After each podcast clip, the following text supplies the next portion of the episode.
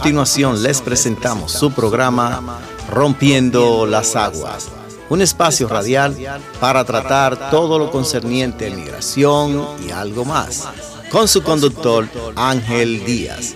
Radio María les desea muy buena sintonía. Argentina, Brasil y Bolivia,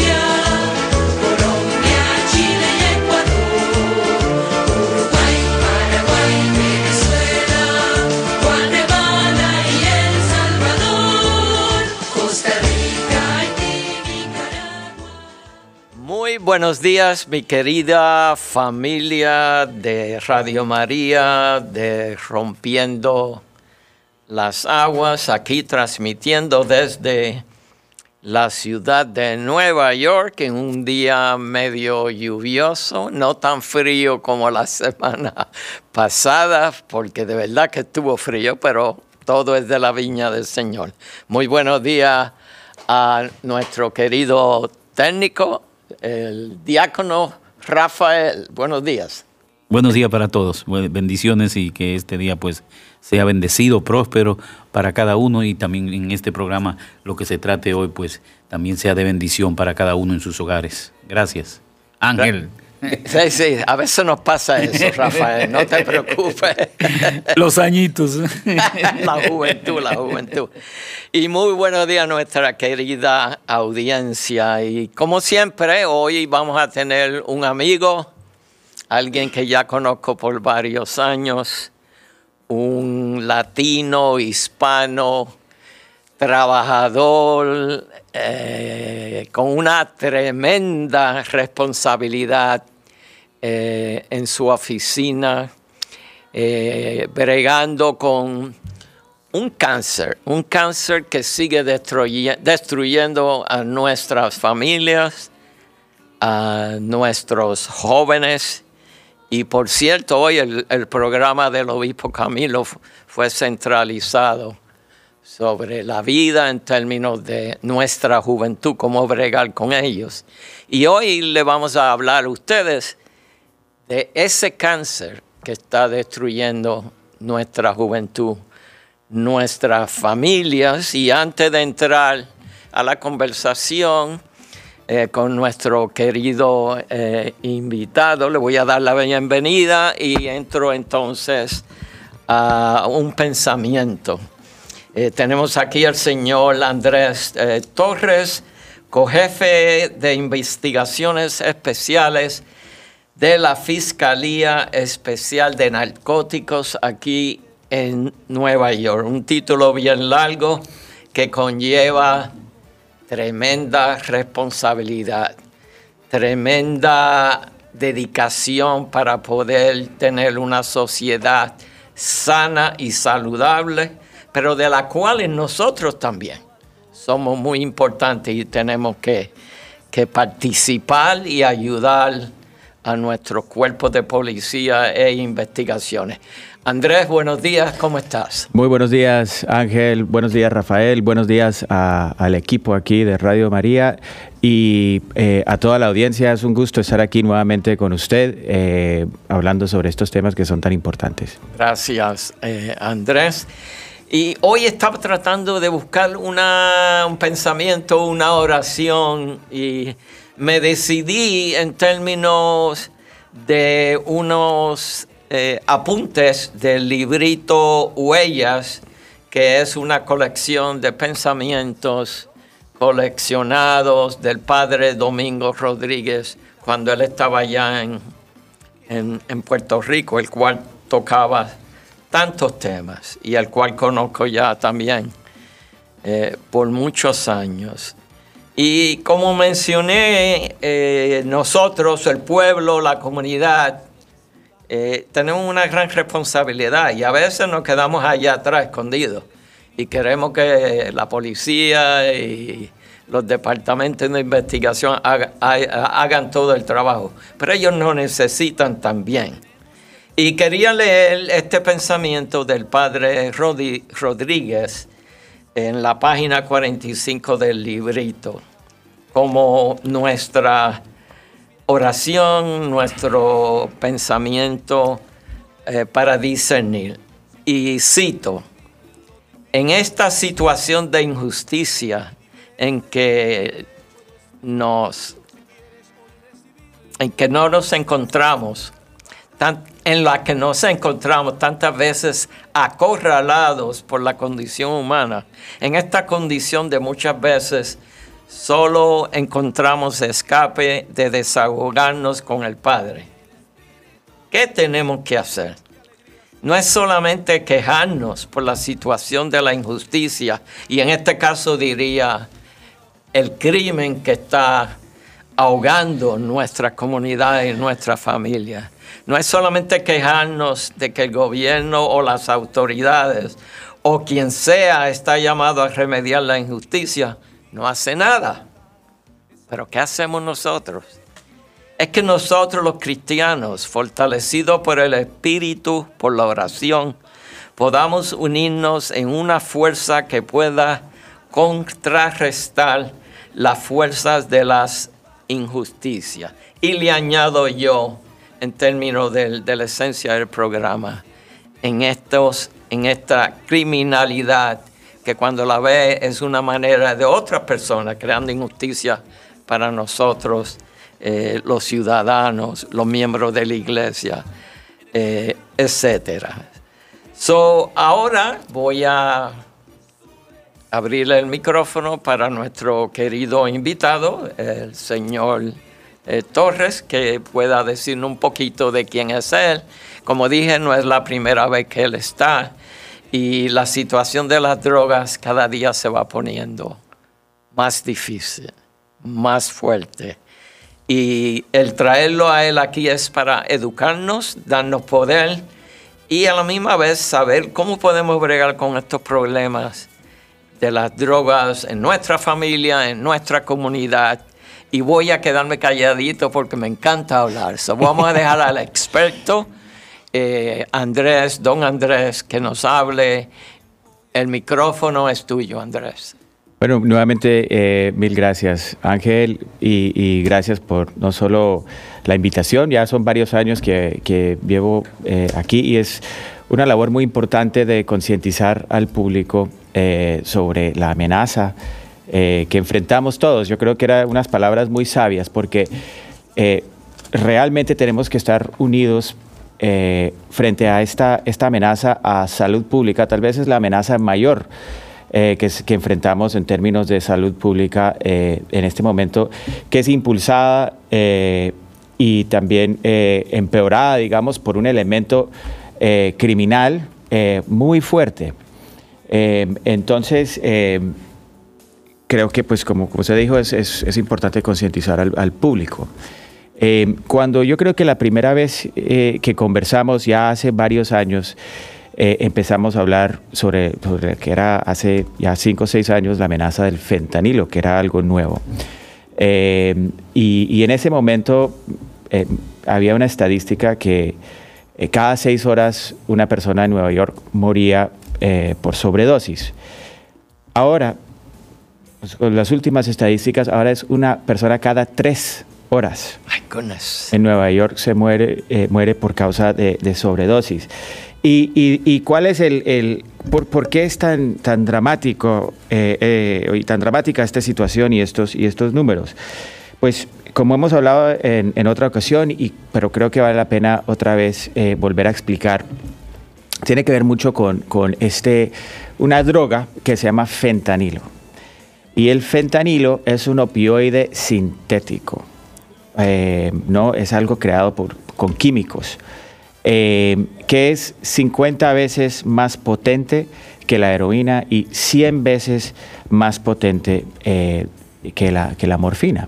Entonces, eso es, digamos, la, la nueva tendencia del narcotráfico, es combinar un poquito de, este, de esta droga tan peligrosa, tan potente, un poquito de fentanilo, con otras drogas que se venden, sea, bien sea cocaína, heroína u otras drogas, eh, y así lo venden a los consumidores. Lo venden porque eso aumenta el impacto que puede sentir eh, la persona que está utilizando las drogas y también y puede incrementar dramáticamente las ventas de los narcotraficantes. O sea, como ponen un poquito eh, de fentanilo, pueden expandir exponencialmente la cantidad de droga que pueden eh, vender en la calle. Entonces es un cálculo económico que han tomado. A la vez, pues están poniendo en riesgo las vidas de las personas a unos niveles que jamás se, han visto eh, en la historia. Y, tal vez valdría la pena que, que me gustaría presentarle unas, unas estadísticas eh, sobre las muertes de, sobredosis, eh, los últimos datos que tenemos para, para que tengamos un poco eh, de, conciencia. El año pasado en Nueva York murieron eh, 3.402 personas por causa de, sobredosis. Eso, la gran mayoría, digamos, el 80% de esas muertes eh, eh, era resultado de, consumir drogas que también tenían fentanilo. Eh, entonces, comparemos, porque a veces cuando uno dice números así altos y suena dramático, pero es importante para tener un poquito de contexto. En comparación con homicidios, o sea, el año pasado hubo eh, 386 homicidios, comparado con más de 3.000 muertes por sobredosis. Es, la diferencia es... ¿Eso en la ciudad o Esa es la ciudad de la Nueva ciudad. York. Eso es en la ciudad de Nueva York. Eh, en términos de eh, accidentes de, de tránsito, hubo el año pasado 241 muertes. Entonces, si uno ve un poco lo que, lo que está poniendo en riesgo la vida de las personas, eh, el, el mayor, digamos que los números más dramáticos, y lo vemos todos los días, es el consumo de drogas, sobre todo empeorado dramáticamente por, por el consumo eh, de fentanilo. Y, y simplemente para volver a tener un poquito de, de contexto, si uno compara estos números, 3.402 muertes en el 2023, en el año 2000 hubo 673. ¡Wow! Entonces, con eso, y eso ya, 673 muertes es una, una- son números alarmantes, pero el incremento ha sido descomunal. Eh, y como les digo, en gran parte eh, tiene que ver con, con el fentanilo. Y otra cosa que quería mencionar, que es importantísimo que la gente entienda, eh, no solo lo mezclan eh, con, la- con las drogas, eh, ¿no? cocaína y, y- y- y heroína y otras drogas, también lo que están haciendo los narcotraficantes, están produciendo muchísimas píldoras falsificadas. Y hay, eh, nuevamente, aquí yo creo que las, las cifras son muy importantes. O sea, en Nueva York el año pasado la DEA eh, incautó 4.2 millones de píldoras falsificadas eh, de las cuales que tenían eh, que contenían fentanilo. Explica de nuevo ese término falsificado para que no Entonces, entonces una bu- muy buena pregunta. Son píldoras que representan a los, a los consumidores de esas píldoras, que, como Xanax, como la, la píldora Xanax, o Percocet, Ok. eh, ¿no? Ese tipo de... Para de- dolores, Exactamente.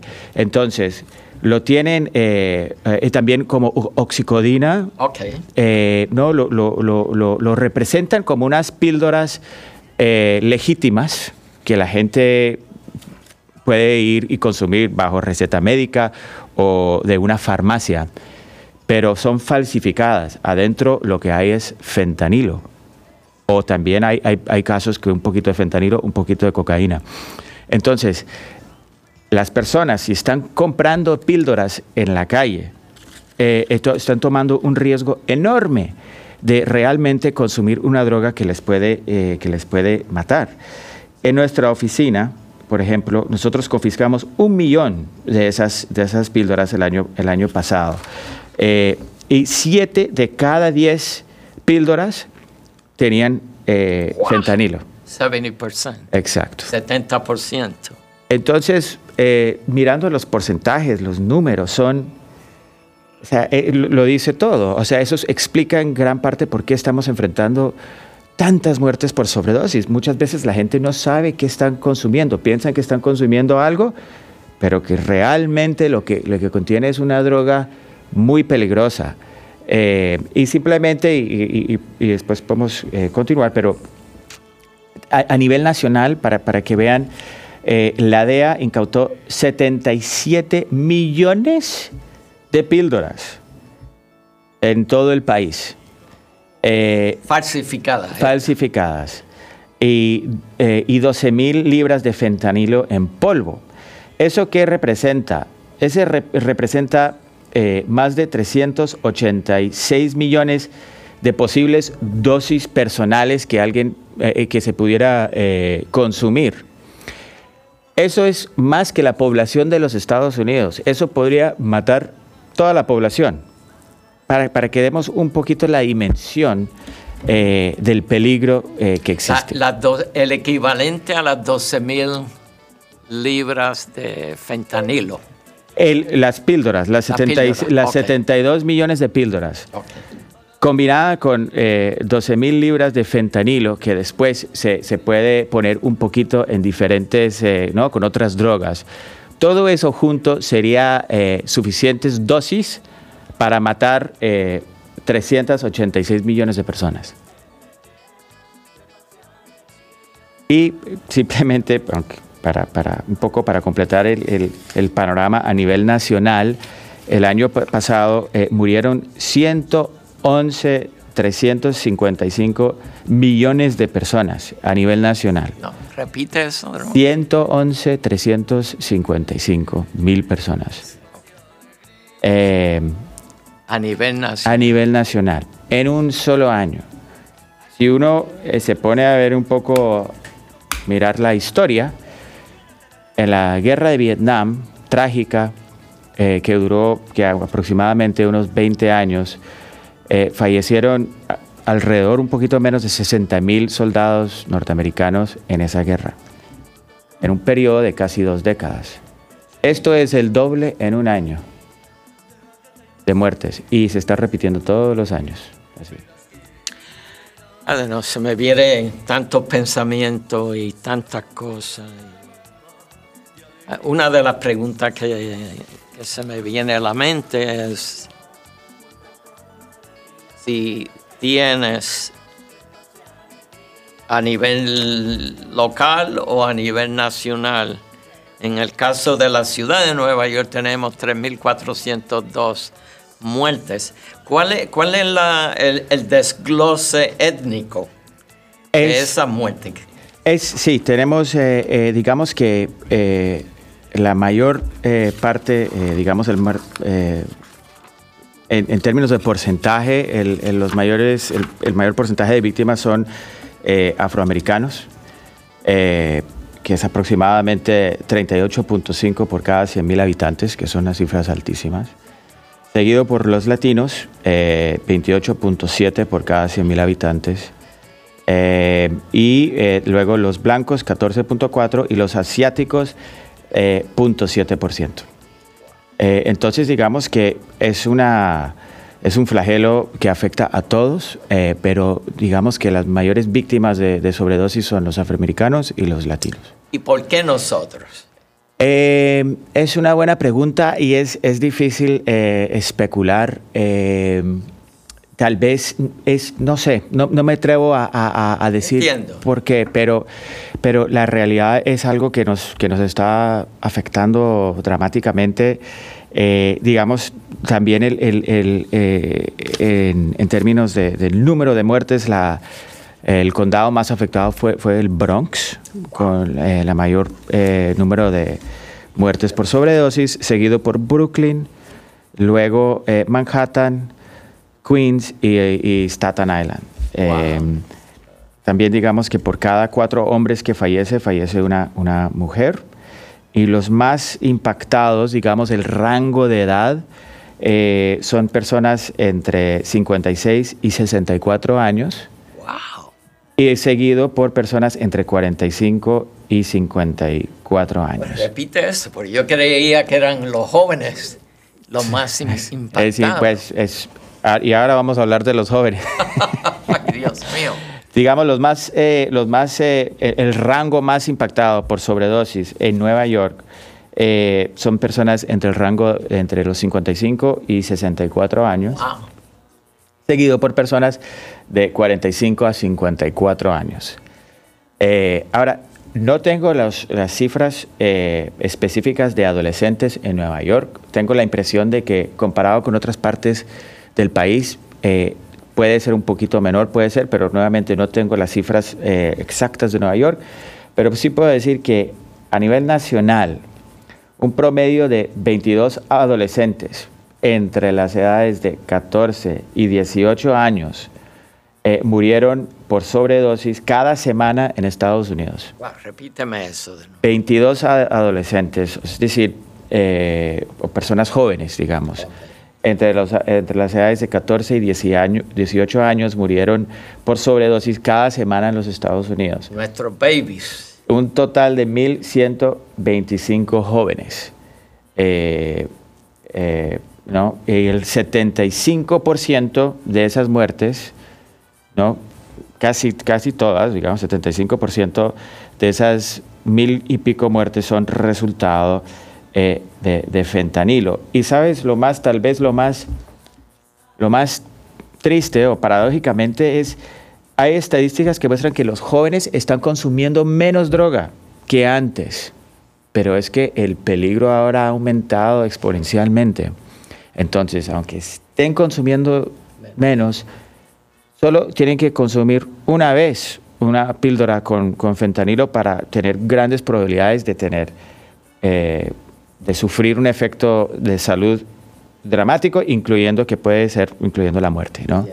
Quería tomar una pausa para recordarle a nuestra audiencia que aprovechen que tú estás aquí, que tu trabajo es tan importante y la lucha que llevas tú y llevan los otros miembros de, del staff y esa agencia eh, es importante que conozcamos.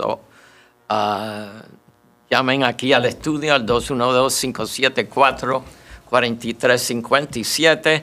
Si podemos contestarle su pregunta o es una pregunta un poco que nos compromete, vamos a decir, pues tratamos de bregar con ustedes después. No sé si también Rafael quisiera hacer alguna observación o alguna pregunta. Ok, gracias.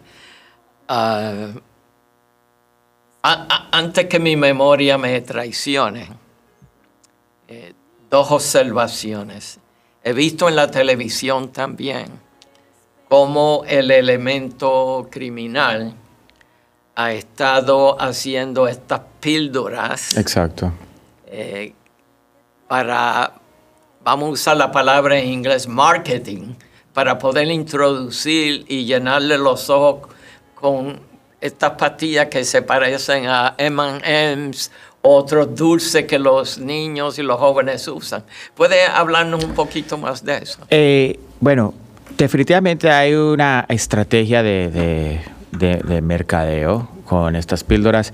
Lo que yo, lo que nosotros más hemos visto es eh, no, que lo están, que, que lo están falsificando como, como, como dije, como unas píldoras legítimas, como si fuera Percocet, por ejemplo, Xanax, ese tipo de... Eso es lo que más se ve. Ahora, se ve. Ahora, hay estas píldoras eh, arcoíris, ¿no?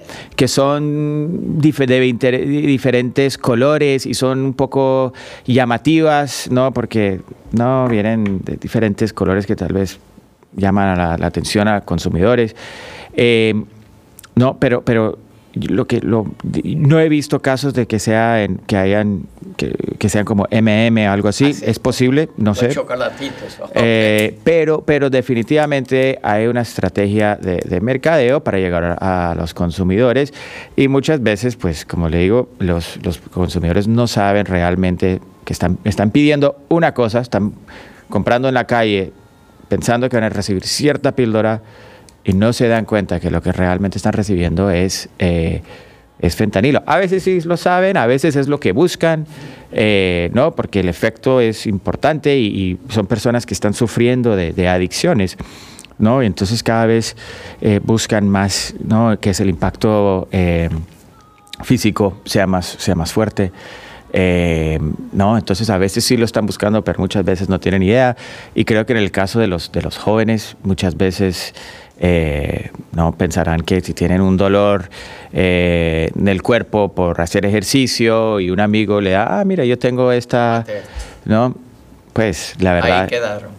pues el, el riesgo existe. Se me vienen dos, dos observaciones. Una desde el punto de vista de análisis en el mercadeo, etcétera, etcétera, de, de- de la droga.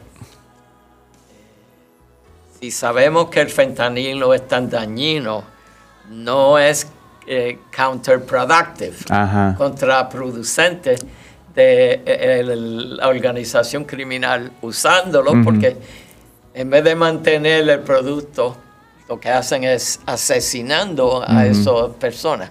No sé si me estoy oyendo. Sí, totalmente. Y es una pregunta que nos hacemos todos los días. Esto no tiene sentido si están matando a los, posiblemente están matando a sus clientes. Y, lo que hemos visto en las investigaciones es que primero, pues, como hay, hay, como hay tanto, tanta, tanto fentanilo y tantas píldoras, y el mercado es tan grande que realmente no les importa tantas personas que están que sufren de estas adicciones o que no sufren de, de la adicción, que no están buscando fentanilo, pero, pero sí están buscando eh, otras píldoras, ¿no? Como les dije, Percocet, Xanax, ese tipo de píldoras. Hay tantas personas, el mercado es tan grande que, que unas cuantas muertes no, no le hay- quita las ganancias. y hay, y hay otras cosas, otra cosa que hemos visto es que ciertos narcotraficantes, que si se les muere un cliente, es bueno para su, su reputación aumenta.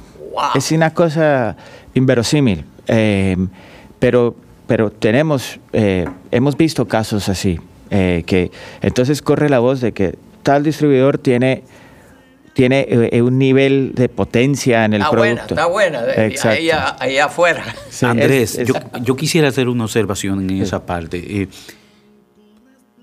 Tú hablabas de los distribuidores y, lo- y los eh, que están en la calle. ¿Qué tan legal están esas personas? Porque yo, cerca de mi parroquia, eh, eh, saliendo de ella, habían dos policías patrullando. Y, y ahí había, o volvieron a ponerlo nuevamente, un camión, carro, como lo llamen ellos, haciéndola, fabricándola, vendiéndola. Entonces le pregunto a los policías, eh, ¿ustedes no pueden hacer nada? Porque ¿a qué distancia legalmente pueden estar de un templo, llamémoslo así, religioso y todo eso?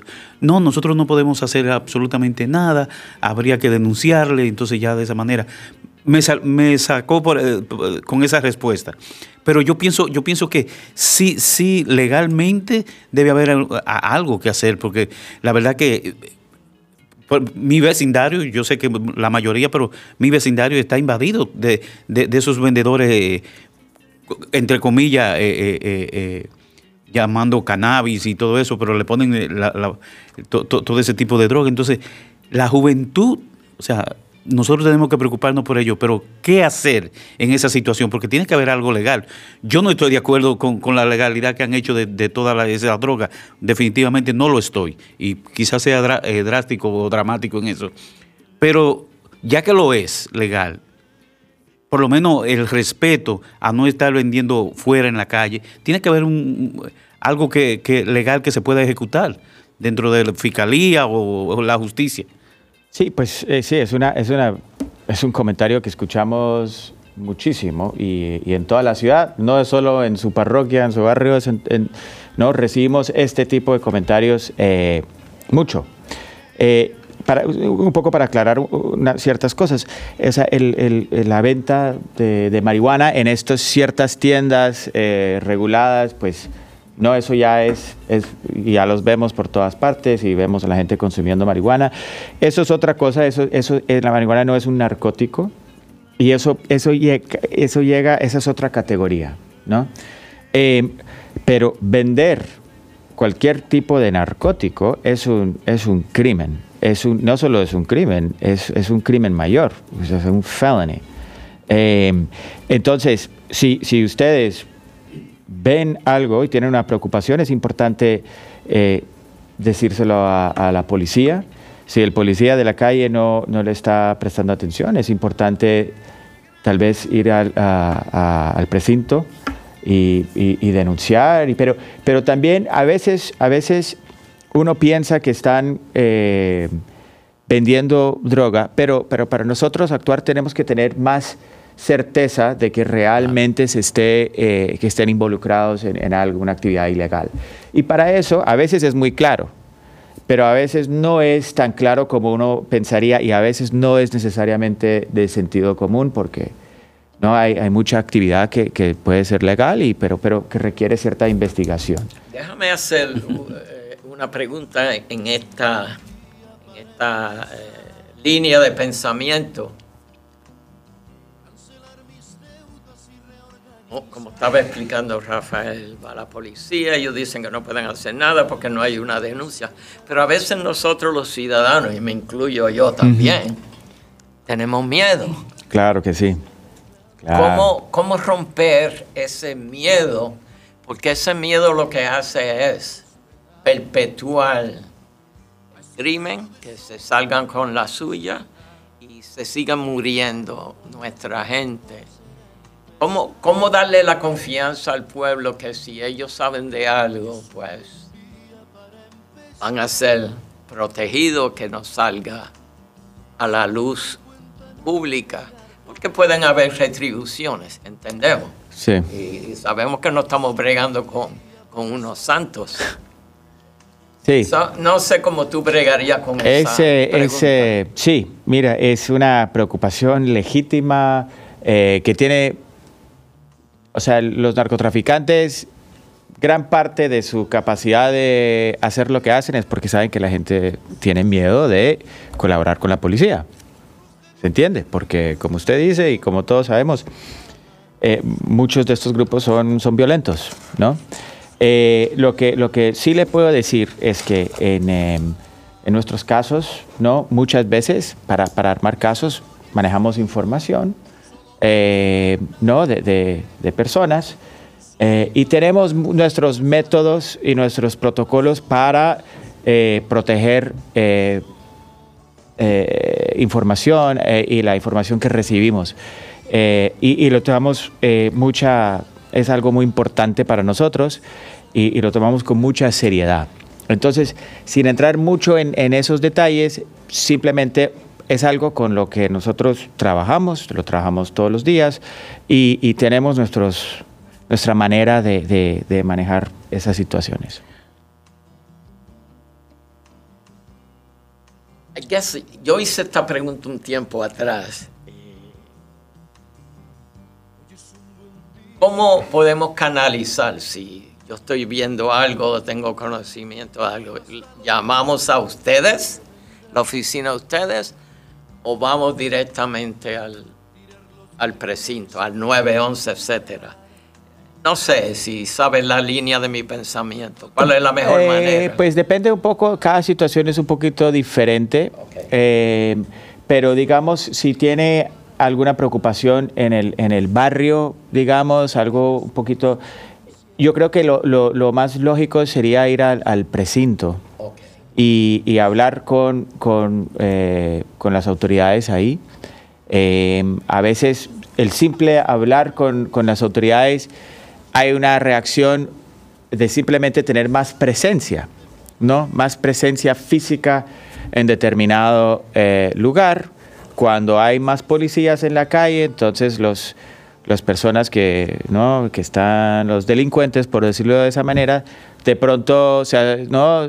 se asustan un poquito y, y, ¿no? Eso, eso, eso sirve mucho. Ahora, también si tiene, al- eh, si, tiene algo más puntual sobre, ¿no? sobre situaciones, también es, eh, es importante eh, hablar con, con- con la policía.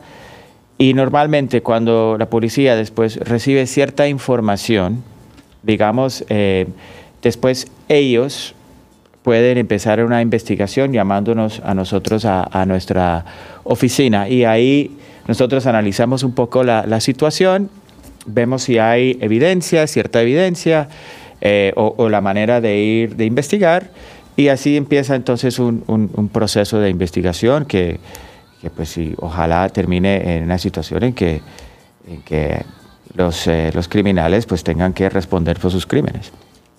Yo creo que también eh, a nivel de la sociedad tenemos que enseñarnos a, a tener confianza. Sabemos que hay excepciones. No todos los policías son gente mala, eso lo sabemos. Eh, Tener la confianza de ir al precinto y presentarte y hablar. Y, ah, ya, porque si no hacemos nada, pues el problema eh, va a seguir y sabemos que estamos bregando con situaciones, como tú dices, grandísimas. Ah, Y puedo también decir, hay, hay eh, también muchas veces eh, lo, que, lo que yo he visto es cuando, y cuando empezamos hoy con, uno- con unas palabras de unión, ¿cierto? sí, Muchas veces cuando se unen eh, organizaciones de barrio, ¿no? Y van al precinto o van a la, a la fiscalía y son, no es solo una persona, dos personas, sino un grupo de personas que van al precinto y, y presionan y dicen, mire, esto es lo que estamos viendo todos los días y necesitamos que ustedes respondan y, y presionar un poquito. Eso a veces, y yo, yo lo he visto, puede tener más impacto, como le digo, que solo un par de personas de vez en cuando, ¿no? Cuando hay más organización, eso a veces llama más la atención de que Y- esto no es algo que impacta solo a, a- a tal persona, sino ya estos son grupos de personas responsables que quieren vivir tranquilamente, eh, y, pero que se ven que, pues, que, su, que su calidad de vida y, o, o su, su- su seguridad personal eh, está en peligro. Entonces, también eso, eso puede ser, ¿no? Si hay organizaciones, eh, ¿no? del- del entiendo. Ah, porque eso, desde el punto de vista de nuestra democracia, pues enseñamos el, el poder político como ciudadanos que somos, eh, para poder entonces eh, tratar de, de bregar eh, con el problema. No sé si tenemos alguna llamada. Ok.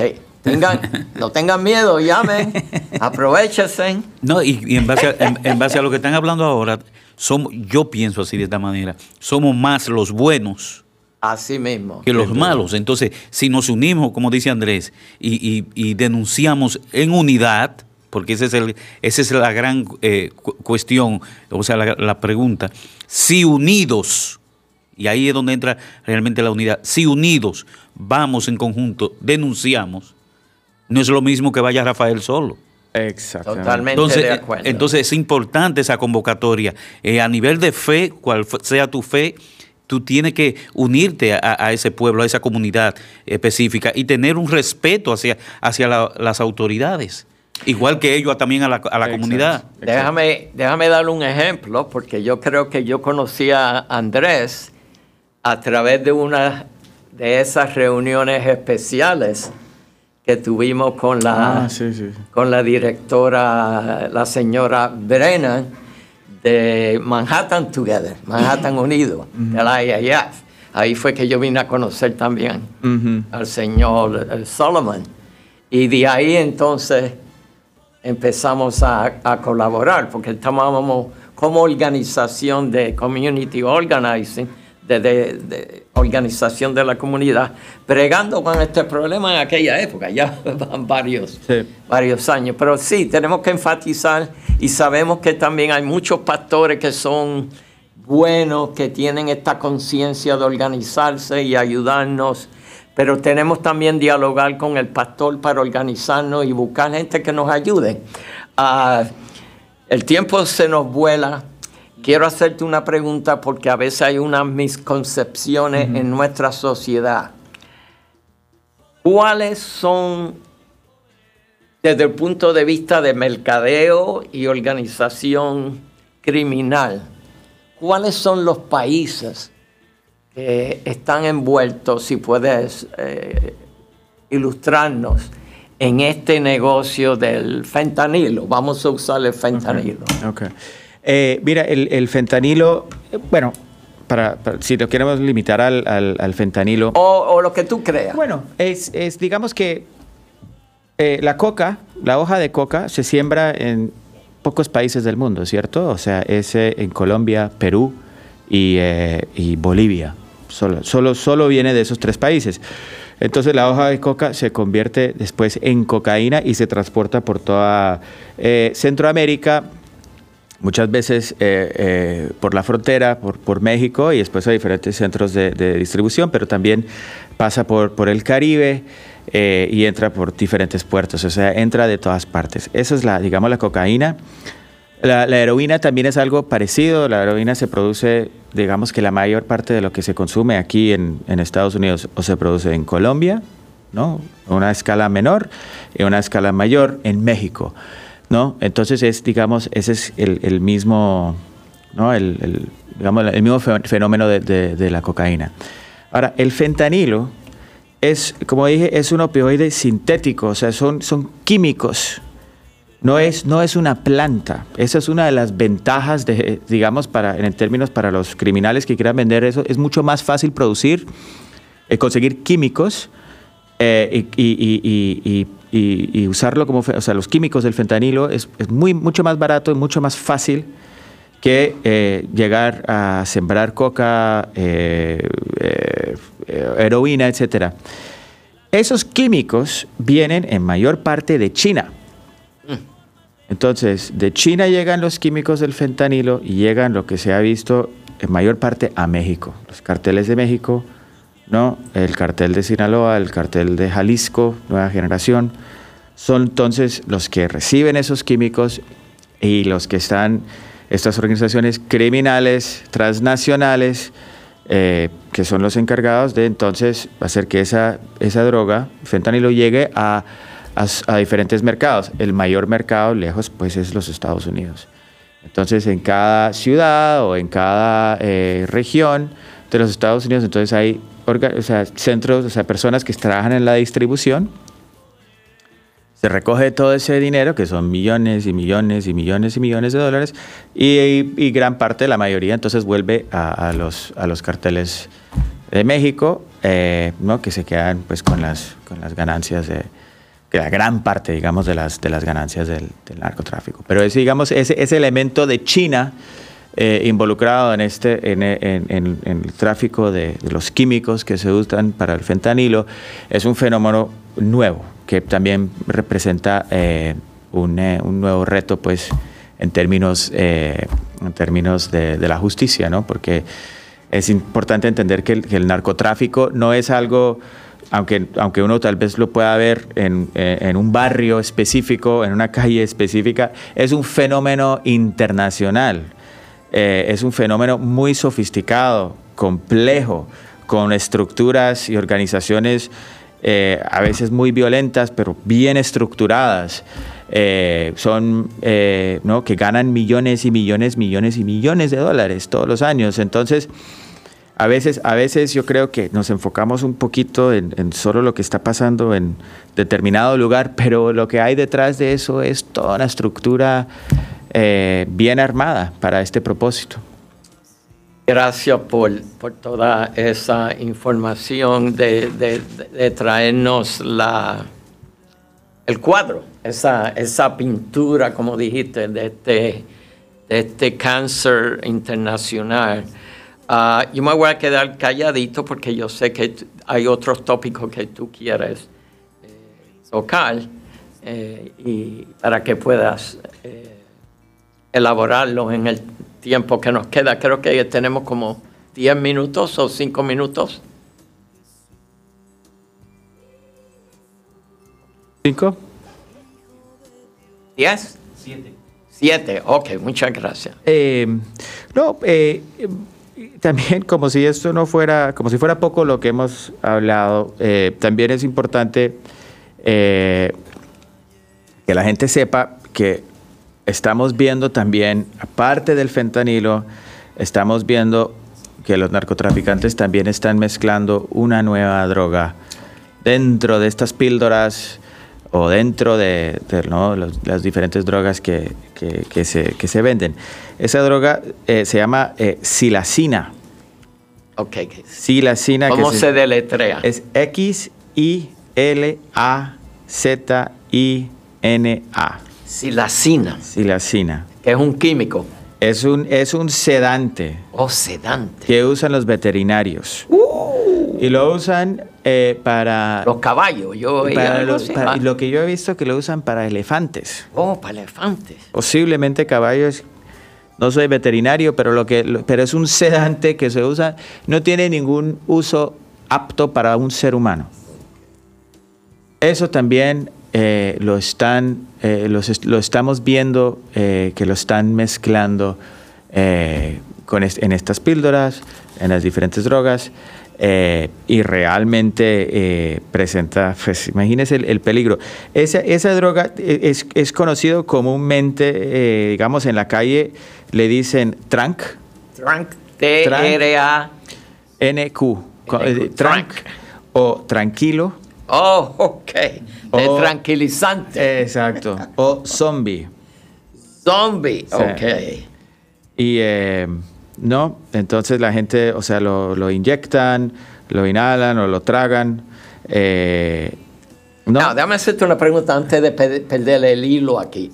Es un sedante. es un sedante. Me asumo que legalmente tú necesitas una, una receta para los elefantes. Para los elefantes, un veterinario, Un veterinario. tendrá, sabrá. ¿Cómo la estructura criminal se apodera de esta droga? Quizás una pregunta estúpida. Es una, es, una, es una muy buena pregunta y no sé si le puedo dar la respuesta porque no lo sé. No sé si sabemos que el fentanilo, que los químicos vienen de China y también parece, parece que también los están ahora fabricando en, en- en México también, pero mayor parte de China. Esta eh, silacina no, no tengo certeza de dónde vienen los químicos y dónde viene, no, de dónde lo están consiguiendo. Wow. Ahora, esto es a menor escala que el fentanilo, pero es algo que estamos viendo que también es, es preocupante y la gente debe saber. Nuevamente, si compran una píldora en la calle, pues están el, el riesgo de que, contenga, que, que- que- que esa píldora tenga eh, eh, silacina o, o fentanilo es, es muy alto, ¿no? Entonces, pues hay que, hay que evitar eso a toda costa. Yo creo que se nos da básicamente dos minutos más. La última pregunta y después cerramos, más o menos. Ah, ¿Qué consejo tiene para nuestros padres, nuestros abuelos, nuestros tíos, nuestras familias que están oyendo? Hablar con los hijos, primos, tíos, hablar con todo el mundo, entender que estamos eh, en una situación muy diferente. Eh, uno no puede, los hijos no pueden experimentar con droga, el, eh, nadie puede experimentar con droga porque los, los riesgos son, son muy grandes. Eso por una parte, en concientizarse, entender lo que es fentanilo, entender lo que es silacina, todas estas cosas, saber que le están vendiendo eso. Eh, ahora, también es importante entender que hay un, eh, antídoto que se llama eh, naloxona, o le dicen también es conocido como Narcan. Y es, es un antídoto que, que ayuda mucho en casos de, de sobredosis. Cuando una persona está pasando por una sobredosis, si se aplica ese antídoto puede tener efectos muy, o sea, muy buenos pues para salvarle la Para vida. salvar la vida. Eso se consigue en las farmacias.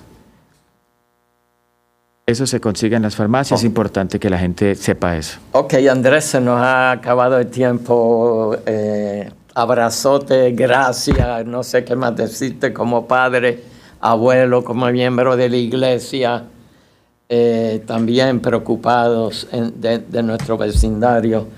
Eh, toda la información que nos has dado y quizás podemos hacer otro programa antes de finalizar el año Con el mayor gusto. a, a- a tu conveniencia y seguir hablando de esto, porque si no seguimos dando esta información, ahí eh, nos quedamos. Pues Ah. muchísimas gracias, Ángel, a usted, Rafael y a todo el equipo. Bueno, familia, se nos ha acabado el tiempo. Bendiciones y ya estaremos aquí eh, con ustedes eh, en su programa Rompiendo eh, las aguas. Queden con Dios. Si hay alguna pregunta o algo, pues pueden llamar aquí a la iglesia o pueden llamar a Nuestra Señora Dolores y yo le proveo más información. Queden con Dios. Canción de la alegría, el canto alegre del que espera un nuevo día. Ven, canta, sueña cantando, vive soñando el nuevo sol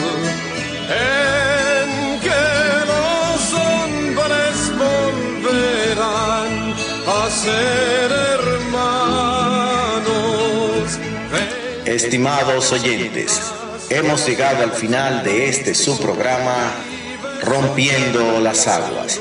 De todo corazón, gracias a Dios Padre, Dios Hijo y Dios Espíritu Santo por todas las bendiciones recibidas.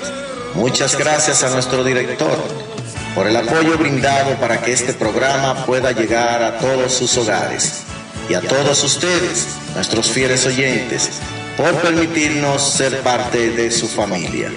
Dios les bendiga y seguimos con María.